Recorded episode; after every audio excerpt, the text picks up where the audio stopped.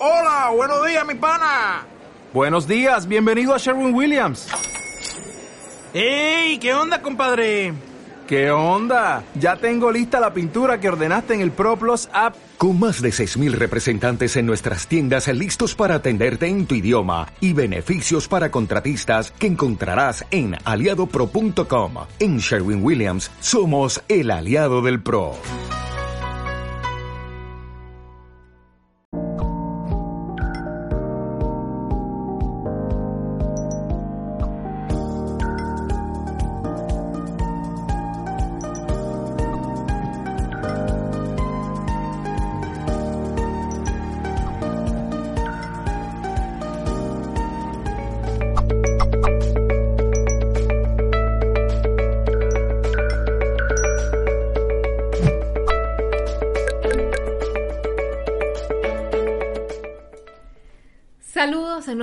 Equipo de Mindalia.com, sean bienvenidos. Les cuento que hoy nos acompaña Miguel Jaramillo. Él es un ser en proceso de autodescubrimiento y nos viene a contar o a ofrecer la siguiente conferencia, la importancia de la autoaceptación de ser homosexual. Antes de empezar con Miguel, yo quiero recordar a quienes nos están acompañando que si quieren disfrutar del contenido de Mindalia de forma audible, lo pueden hacer por medio de Mindalia Radio Voz. Allí a diario te estamos ofreciendo 24 horas de información consciente. Si quieres ir allí, pues es muy sencillo, solo tienes que teclear www.mindaliaradio.com. Dicho esto, tengo el placer de darle la bienvenida a Mindalia Miguel Jaramillo. Miguel, bienvenido, ¿cómo estás? Hola, ¿qué tal? Buenas tardes, Mirna. Pues muy contento, muy contento de estar aquí, este, ya transmitiendo. Eh, la verdad es que llevo mucho tiempo siguiéndolos y es un honor poder estar aquí el día de hoy en esta, en esta conferencia. Además, con un tema pues bastante trascendental, bastante importante. Claro que sí. Bueno, pues por ahí eh, quisiera empezar. De alguna manera eh, se me hacían estas preguntas, ¿no? Acerca de, de, por qué una persona elige ser homosexual incluso antes de llegar a este plano. Se me hace un, un tema bastante profundo eh, esta cuestión de, obviamente, el ser homosexual ya es como un, un tema de mucha controversia, pero además el hecho de decir que nosotros elegimos ser homosexuales antes de llegar a este plano, pues todavía se me hace de mucha más controversia, ¿no? Y quisiera empezar diciendo que, bueno, nosotros elegimos efectivamente eh, la homosexualidad como un camino de aprendizaje o de sanación para poder aceptarnos realmente. ¿Qué es lo que tenemos que aceptar aquí? Primeramente tenemos eh, de alguna manera que pues unir estas dos partes, tanto el lado masculino como el lado femenino, que pues no todo, todo mundo tenemos este, esta energía masculina y esta energía femenina, ¿no? Entonces, cuando nosotros estamos de alguna manera allá en la energía superior, bueno, yo le, yo le llamo así, estamos en la energía superior y eh, se puede decir que estamos también en nuestra zona de confort, ¿no? Eh, no hemos justamente unificado estas dos energías en vidas anteriores. Entonces, cuando nosotros eh, estamos en, en, esta energía ¿no? superior y decimos, bueno, tengo que regresar justamente a este tercer plano, ¿no? a este plano físico, pero de alguna manera quiero regresar para poder unificar estas dos energías, que es la energía masculina y la energía femenina. Es cuando entonces elegimos este, esta experiencia de ser homosexuales, ¿no? De pertenecer a la diversidad sexual. Entonces, es muy, muy interesante que nosotros, no es lo mismo decir, porque bueno, yo he escuchado muchísimas veces, y bueno, yo también lo llegué a pensar, que cuando éramos, eh, bueno, cuando era yo más, más joven, ¿verdad? Eh, yo decía, bueno, realmente, y era una disyuntiva, porque yo decía, ¿realmente nací o me hice? ¿no? Y todo apuntaba, al parecer, que yo me había hecho homosexual ya en este plano pero en realidad no es así. Por eso es que eh, eh, iniciamos con esta introducción de que nosotros elegimos ser homosexuales ya antes de llegar a este plano. Ajá, entonces, ¿para qué, lo, ¿para qué lo elegimos o lo decidimos? Justamente para poder unificar estas dos energías, masculina y femenina, ajá, con las cuales estamos peleados en muchas de las veces.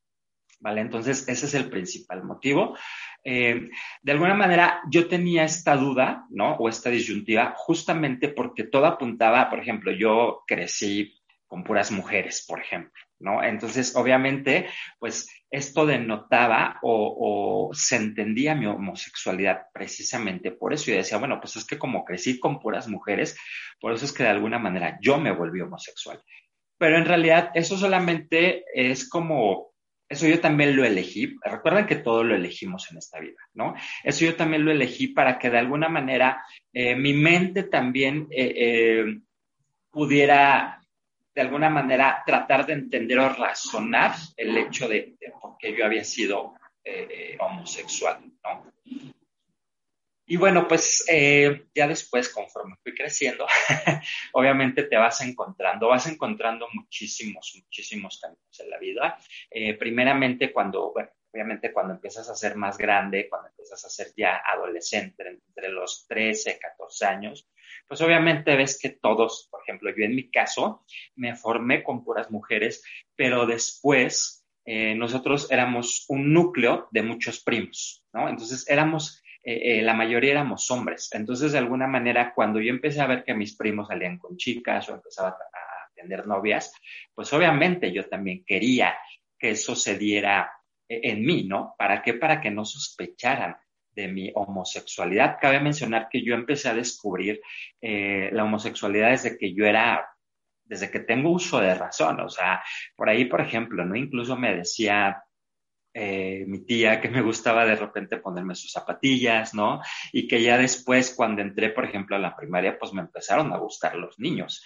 Pero obviamente yo sabía que algo, eso no estaba bien en mí. ¿no? Por eso es que lo, pues lo guardé como un, eh, realmente como un tesoro, o sea, eh, lo guardé muy, muy, muy, muy bien, que en realidad, o sea, de alguna manera yo no quería que nadie se diera cuenta. Entonces, cuando yo llego a esta etapa, a los 13, 14 años de la adolescencia, y es cuando pues todo el mundo, ¿no? Está en la, etapa de la cruzada, pues yo obviamente lo seguía, lo seguía reprimiendo, además porque, bueno, ya prácticamente mi hermano, mis primos, que íbamos todos a la secundaria, pues tenían novia, ¿no? Entonces yo incluso me, me, me inventaba, ¿no? Me inventaba que tenía, por ejemplo, una novia cuando pues a lo mejor no era así, pues para que no estuvieran de alguna manera preguntando y para que yo me sintiera pues mucho más tranquilo, ¿no? Y obviamente muy dentro de mí sabía eh, eh, que me, gustaba el, el, género masculino, o sea, de hecho siempre me gustó.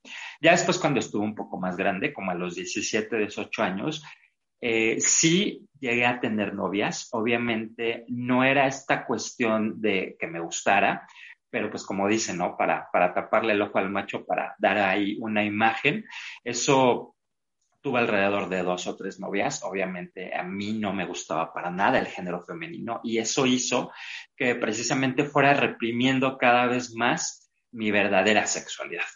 Entonces, bueno, llegó un momento en que por ahí de los 21, 22 años, ya salí un poco, un poco grande del closet, ¿no? A diferencia de las generaciones del día de hoy que, bueno, tienen esta libertad hoy en día y tienen esta eh, valentía también. Siento yo que, ya estamos en, otros eh, tiempos y que de alguna manera esto ya está mucho más abierto. Claro, obviamente ya hay mucho más libertad por todos nuestros antecesores, ¿no? Eh, que tuvimos justamente. O sea, esta libertad de ser homosexual, quiero mencionar también esto, no se hubiera podido dar si no hubiéramos, si no hubiéramos tenido estos antecesores o no hubiéramos tenido como esta información que creo que está más a la mano hoy en día para que precisamente los jóvenes entre 14, 15 hasta 20 años pudieran ya tener eh, eh, mucho más abierto el camino para poder expresar su sexualidad.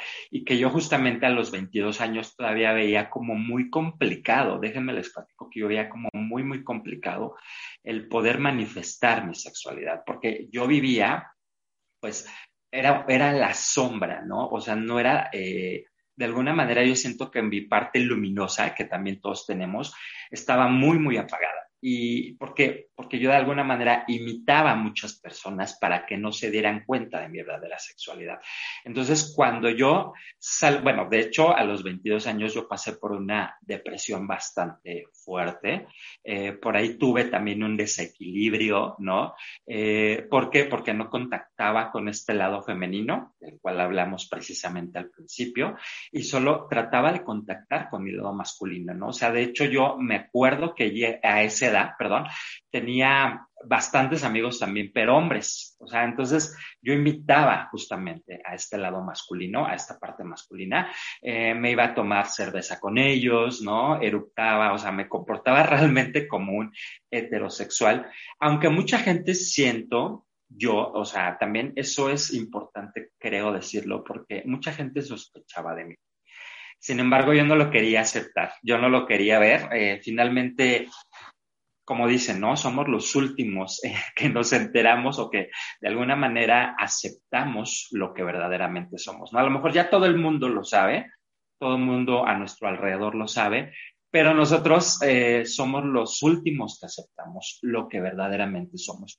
¿Por qué? Porque no lo podemos ver, no lo podemos ver y no lo queremos ver, ¿no? Pero digo, es muy comprensible eh, justamente el miedo que había dentro de mí era muy, muy grande. O sea, yo no salí como que del closet así, te digo, como hoy en día salen muchos, que bueno, ese es un gesto de verdadera valentía, sino pues yo tuve que ir a una terapia, incluso caí, fue la, o sea, fue la primera vez que fui al psiquiatra. ¿no? Porque si era una depresión bastante fuerte y luego de ahí, pues obviamente fui con un terapeuta y yo dije, el psiquiatra no me va a ayudar. Y de ahí, pues descubrí también el maravilloso mundo del yoga y entre el terapeuta y el yoga, pues los que me, empezaron a ayudar a salir de, pues, del closet en este caso, ¿no? Incluso por ahí les decía, tuve un desequilibrio en, en, un oído, o sea, empezaba yo a marearme, ¿no? Del lado derecho y mi lado masculino me estaba diciendo que me dejara de recargar de ese lado tanto, ¿no? Que requería precisamente utilizar más el lado femenino que tiene que, tiene que ver mucho con la emoción, tiene que ver mucho con permitirte también sentir, ¿no? Tiene que ver mucho con permitirte sentir tu propia sexualidad, lo cual yo no estaba haciendo. Por eso es que tenía esos mareos, incluso eh, llegué a tener vértigos, o sea, yo estuve casi un año con vértigos por esta cuestión que, que les estoy comentando. Y bueno, pues es un gesto, como decía, de mucha valentía, y pues bueno, lo que, lo que les puedo decir también, lo que hace rato les comentaba, es que probablemente tu familia ya lo sepa, probablemente varios de tus amigos ya lo saben, eh, no, no para que te asustes, al contrario, o sea, porque créeme que vamos, las personas que todavía sigan en el closet, pues obviamente a lo mejor esto los puede ayudar o puede ser un par de aguas, ¿no? Para que den ese brinquito y salgan del closet, ¿no? Eh, hace poco yo también me hacía, me hacía esta pregunta y yo decía, bueno, o sea, no es necesario, eh, de hecho me la he hecho varias veces, ¿no? Desde que salí del closet, pero yo decía, bueno, no es necesario que todo el mundo se entere que eres gay, o sea, tampoco tienes que ir por la vida diciendo que eres gay, porque eso no te hace aceptarte, eso no te hace autoaceptarte. Sin embargo, yo siento que tampoco es conveniente que lo niegues, o sea, no es necesario que digas, yo soy gay, o que lleves aquí una playera y digas, soy gay pero tampoco que lo niegues, ¿no? Porque es justamente estar negando parte de lo que tú eres. O sea, si de alguna manera alguien te pregunta, ¿no? Tienes todo el derecho de decirlo como de no decirlo. Si no te sientes preparado, pues no lo tienes por qué decir, ¿no?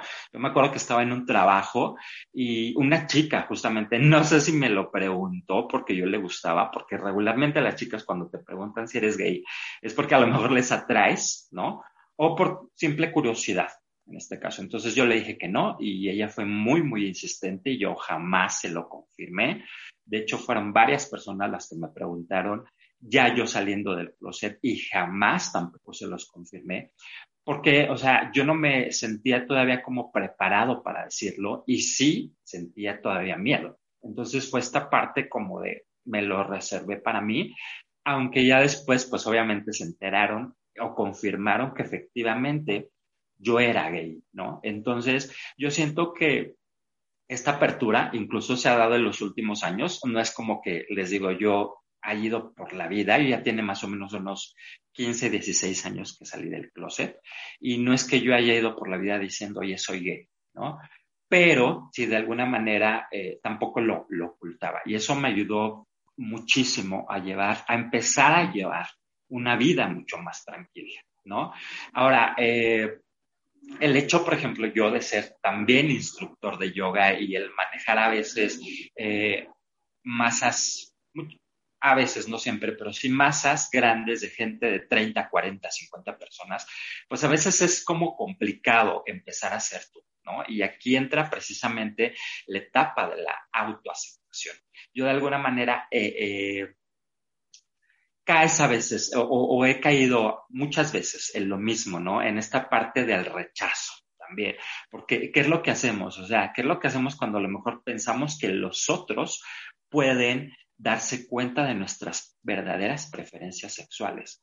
Pues lo ocultamos, ¿no? Nos empezamos a lo mejor a portar, eh, bueno, en mi caso me, empezaba a portar otra vez serio, eh, me empezaba, por ejemplo, cuando platicaban conmigo algunas alumnas, pues yo era como muy cortante en este caso, ¿no? Eh, yo no quería como entrar a, esa plática, ¿por qué? Porque precisamente era como esta parte de, pues es, es muy mío y aunque a lo mejor yo ya me manifesté como tal, como gay, no me gustaría que mis alumnas lo supieran. Pero otra vez entre esta parte de la, de la rigidez y pues justamente, ¿no? Eh, eh, llegué a tener posteriormente más depresiones por esta cuestión, ¿no? Como de chin, chin, chin, chin, chin, conozco a gente nueva, pues me cierro porque no quiero que sepan realmente lo que soy, ¿no? Hace poco precisamente, ¿no? Me, me, me llegó esta parte de, eh, justamente pasaba un, pasó un chico a mi lado, pero yo no sabía yo no quería más bien que él supiera que me gustaba. Entonces yo inmediatamente puse mi careta de rigidez, de, de pórtate serio, o sea, pórtate a la altura, casi, casi. Pero en ese momento me di cuenta que lo que causa, eh, eh, ojo también, las personas que están dentro de la comunidad, eh, sé que muchos pasan por, por cuestiones de drogas, por cuestiones de depresión, por cuestiones de ansiedad, y es precisamente por querer dar una cara que no somos, ¿no? Yo en mi caso una, una pues sí, o sea, pórtate serio, o sea, no se voy a dar cuenta este chavo este, que te gusta, ¿no? Y obviamente pues te da vergüenza, o sea, es algo con lo que se tiene que seguir trabajando, pero sí es importante esta introspección, ¿no? O sea, de alguna manera cuando nosotros empezamos a estar en esta introspección, pues obviamente es mucho más fácil que te des cuenta que otra vez estás reprimiendo, ¿no? Tu sexualidad. ¿Para qué? Para que puedas empezar a abrirte otra vez, porque acuérdate que no es de alguna manera una culpa. Eso también lo quiero comentar y quiero que quede muy, muy claro. O sea, no tendríamos por qué sentir culpa, ¿no? ¿Por qué? Porque así como hay homosexuales, también hay heterosexuales, pero también hay lesbianas, pero también hay bisexuales, pero también existen otras especies como los, animales, como los animales, como las plantas, como los minerales, ¿sabes? O sea, ¿a qué voy con esto? Que es, por eso es que somos parte de la diversidad, ¿no? Y de alguna manera, eh, muchas veces la comunidad LGBT, TTIQ, nos hemos, nos hemos minimizado tanto a, a los a los heterosexuales porque pensamos que no somos normales, cuando somos exactamente igual que ellos, solamente que tenemos una sexualidad diferente, una sexualidad diversa. ¿no? Algo muy claro que alguna vez también me pusieron este ejemplo varias veces, pero es como cuando te gusta el helado de vainilla o de fresa, ¿no? Perdón, por ahí se movió.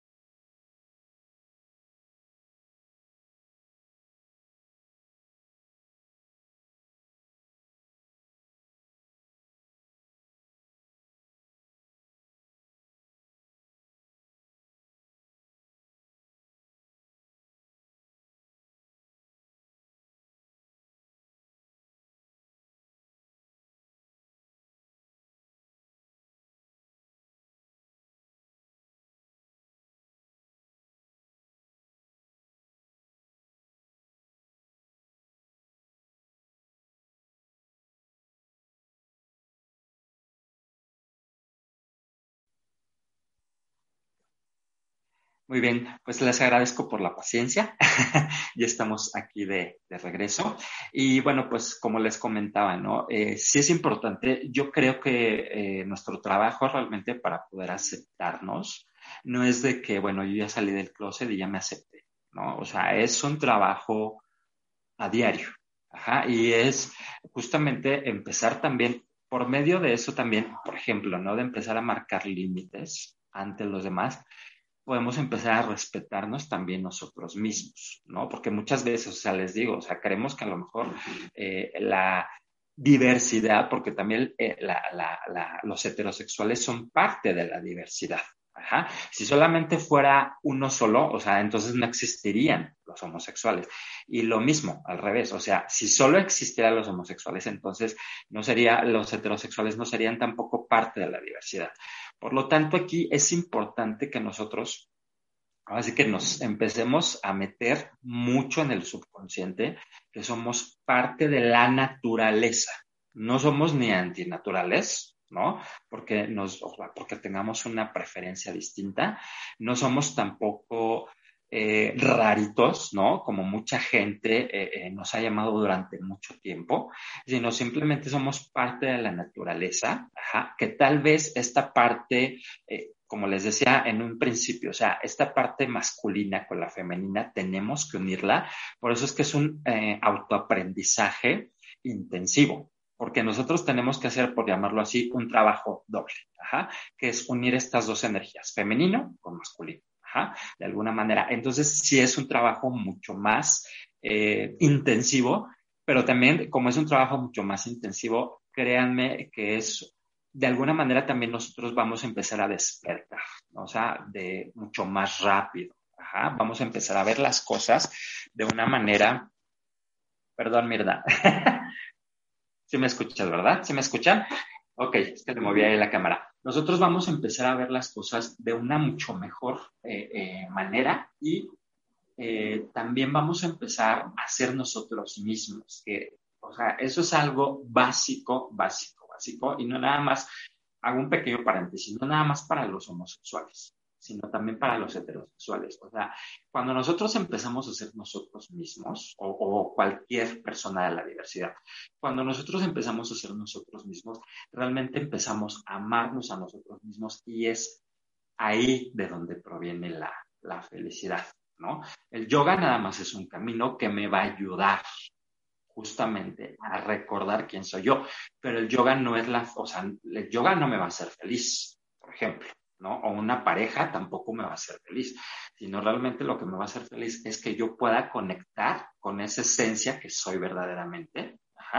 Y obviamente dentro de ello pues entra la sexualidad, ¿no? Obviamente entra los, o sea, mis propios gustos, ahí es donde, por ejemplo, eh, no sé, hacer lo que a mí me gusta hacer, ¿no? Por ejemplo, a mí me gusta el yoga, las artes escénicas, trabajar mucho con el cuerpo y eso indudablemente me va a ayudar a aceptarme, pero no necesariamente me va a ayudar a ser feliz. La, decisión de poder ser feliz, quien la va a tomar soy yo mismo, ¿no? Cuando yo llegue precisamente a este discernimiento que yo soy parte del amor, que yo soy parte de la naturaleza, ¿no? O sea, yo como gay, así un perrito, así un heterosexual, así eh, incluso una mesa, una silla, un celular, lo que sea, somos parte, somos energía pura. Entonces, pertenecemos justamente a esta energía de amor. Lo único que tenemos que hacer en, en el caso de los homosexuales, retomando este tema obviamente,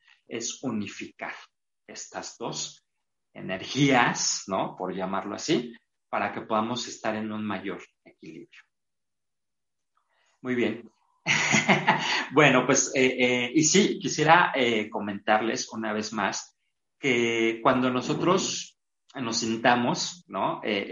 sintamos mucha culpa, sintamos, por ejemplo, mucho dolor, sintamos en este caso también, incluso, o sea, por ejemplo, les digo, yo en muchos casos yo he sabido que el, el homosexual en sí se droga porque obviamente a lo mejor, bueno, es como decir, ok, yo soy homosexual y me pongo la etiqueta de soy homosexual, ¿no? Que tampoco creo que sea algo tan correcto. pero por dentro no me acepto, ¿no? Lo que decíamos hace rato, o sea, este, es como si yo te dijera en este momento, a lo mejor a ti, Mirna, oye, yo soy Miguel, pero soy gay, ¿me aceptas? así, así actuamos, ¿no? Los seres humanos, o, en este caso la diversidad. Entonces, es importante que no, o sea, vuelvo a repetir esta parte y, perdón que sea tan reiterativo, pero yo soy normal, yo soy una persona normal como cualquier otro ser humano y no tengo por qué estar dando o diciendo a los demás mis preferencias o mis gustos o lo que me gusta. Claro, obviamente si yo lo decido hacer así, pues está perfecto, ¿no? Pero en realidad no es necesario, porque, o sea, imagínate que si yo me acepto, ajá, es como, no sé, cuando me cortan el pelo, ¿no? Y me veo bien con el pelo cortado y me acepto como me veo con ese corte de cabello porque yo lo elegí. De igual manera, es exactamente lo mismo. O sea, yo no voy por la vida diciéndole, bueno, tal vez sí, ¿no? Pero para que nos acepten. ¿Cómo me quedó mi cabello, misma? ¿Me quedó bien? ¿Me quedó mal? ¿No? O sea, y cuando hacemos ese tipo de preguntas es porque no nos estamos aceptando, ¿vale? Desde ahí, o sea, es algo muy, muy importante. O sea, realmente es mucha introspección, es mucha introspección. Y obviamente, por ejemplo, esta pandemia, pues yo creo que nos ha servido también para eso, ¿no?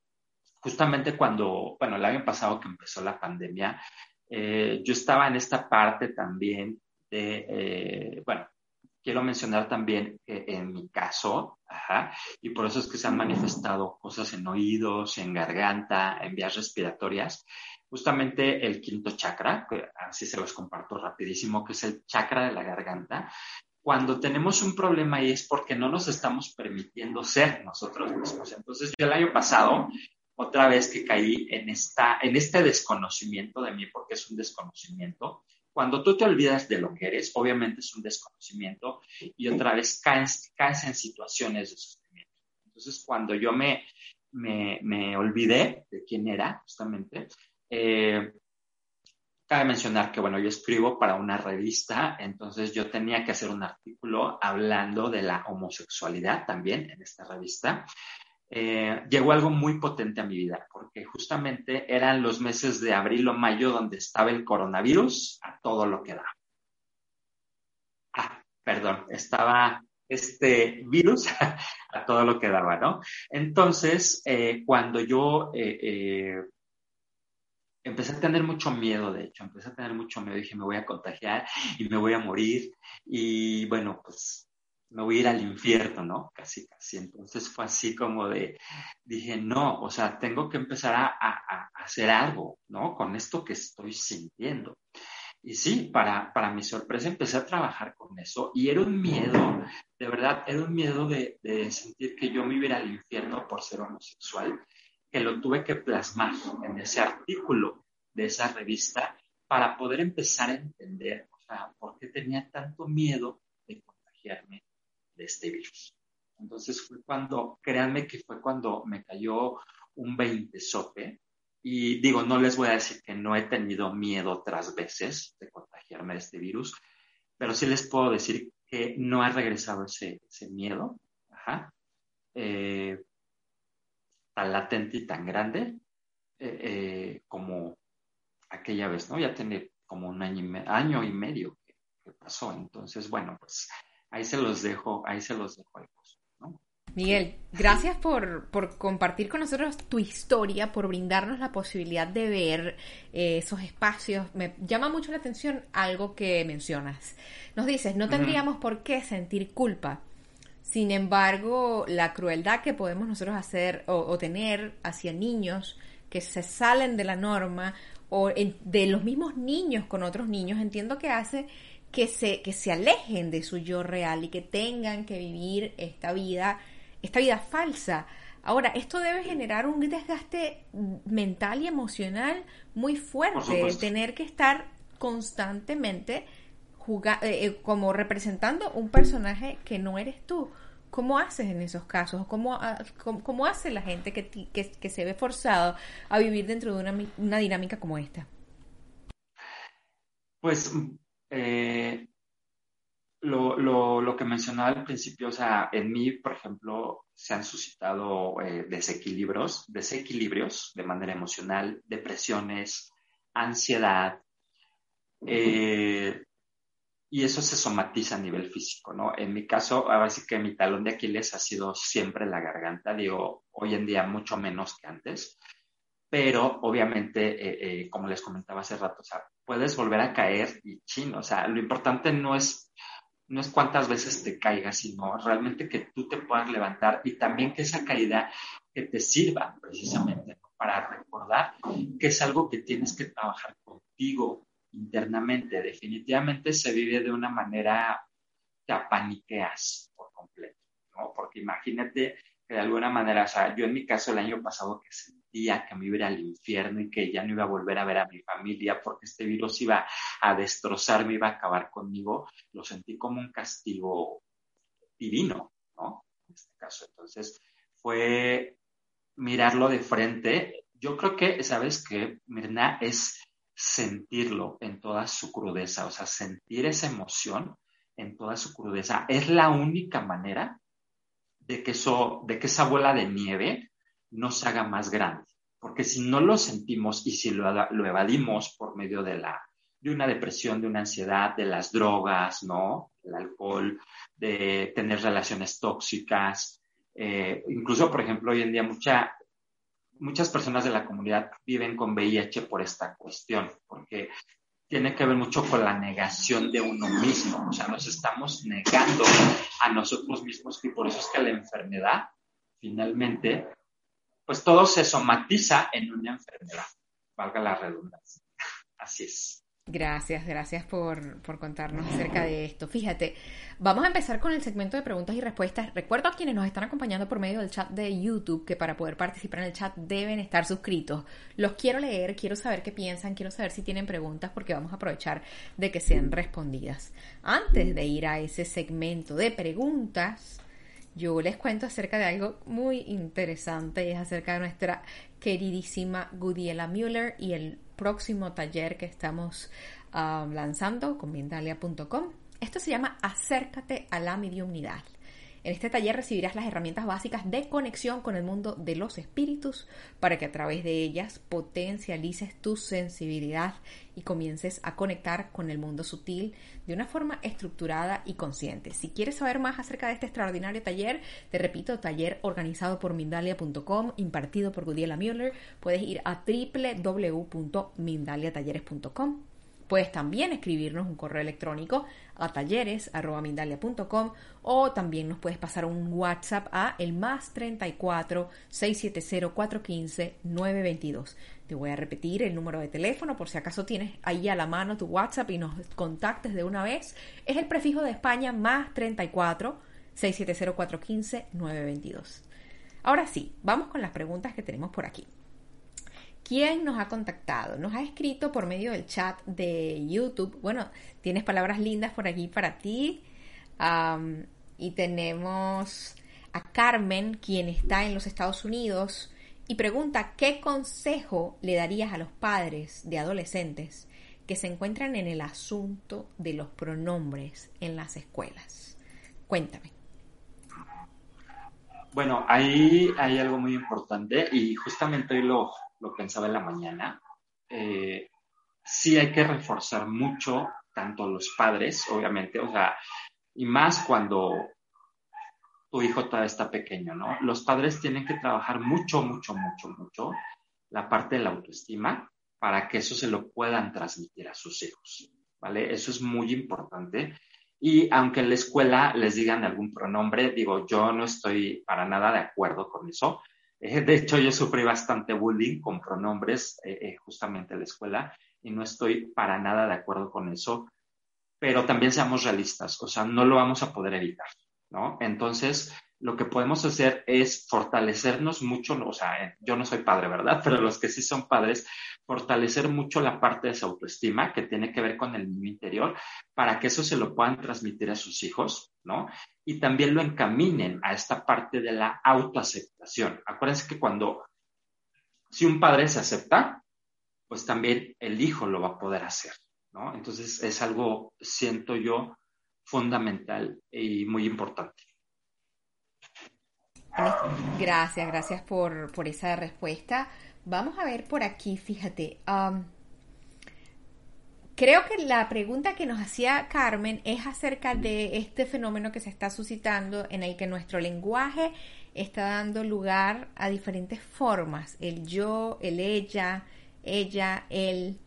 Creo que, que no se refiere a sobrenombres o apodos desagradables, sino a este fenómeno lingüístico que, está, que se está dando ante la identificación de, preferencias o de orientaciones sexuales que pues ya se están dando la oportunidad los, adolescentes de decir, bueno, a mí llámame él o a, mí llámame ella. ¿Cómo, ¿Cómo, ves tú eso? Es un fenómeno que yo creo que para la época de nosotros eso no existía. Sin embargo, la realidad es que esto se está abriendo. Yo pienso que, que el lenguaje es algo que está constantemente cambiando. Si el lenguaje no cambiase, todavía estaríamos hablando como en la época de Cervantes. Entonces no es la primera vez que la sociedad o que las dinámicas sociales y culturales dan lugar a que se empiecen a implementar nuevos nombres o, nuevos pronombres en este caso. Cuando una chica dice, bueno, sabes que yo no me identifico como, como una dama, como femenina, llámame él, porque esta es la forma como me siento. ¿Qué sientas? ¿Qué piensas tú en relación con esto? Claro, bueno, hoy en día ya ves que le llaman, eh, puedes decir ella, ¿no? para de alguna manera este, integrar justamente a los dos géneros, tanto femenino como masculino, en este caso. Entonces, eh, puede ser que lo más respetable eh, es que le llames a la persona como ella te indique, ¿no? Que, que, le llames. O sea, si ella, por ejemplo, dice, a mí prefiero que me llamen él, Entonces, pues llámale de él, o sea, no importa si es el padre, el, un amigo, o sea, ¿por qué? Porque eso da también, denota una identidad precisamente en la persona o en ese ser humano.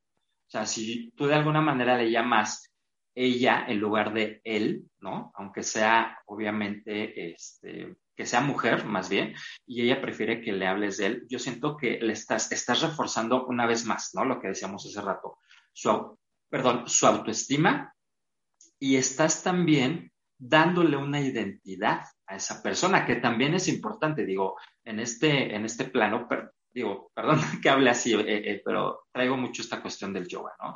Esta cuestión de la energía y estas cosas. Entonces, en este plano sí necesitamos de una identidad.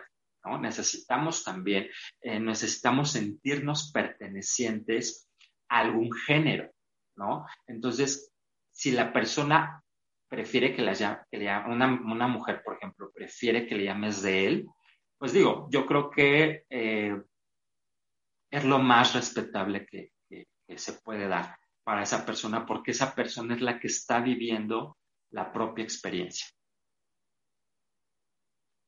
Gracias por esa respuesta.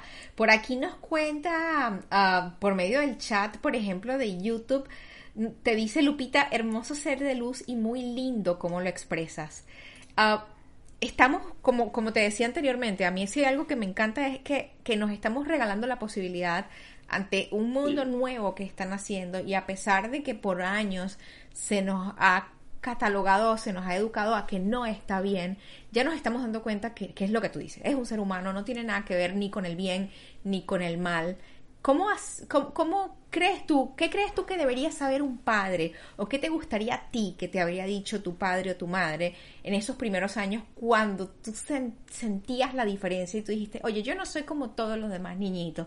¿Qué te habría gustado que te dijeran en ese momento, Miguel?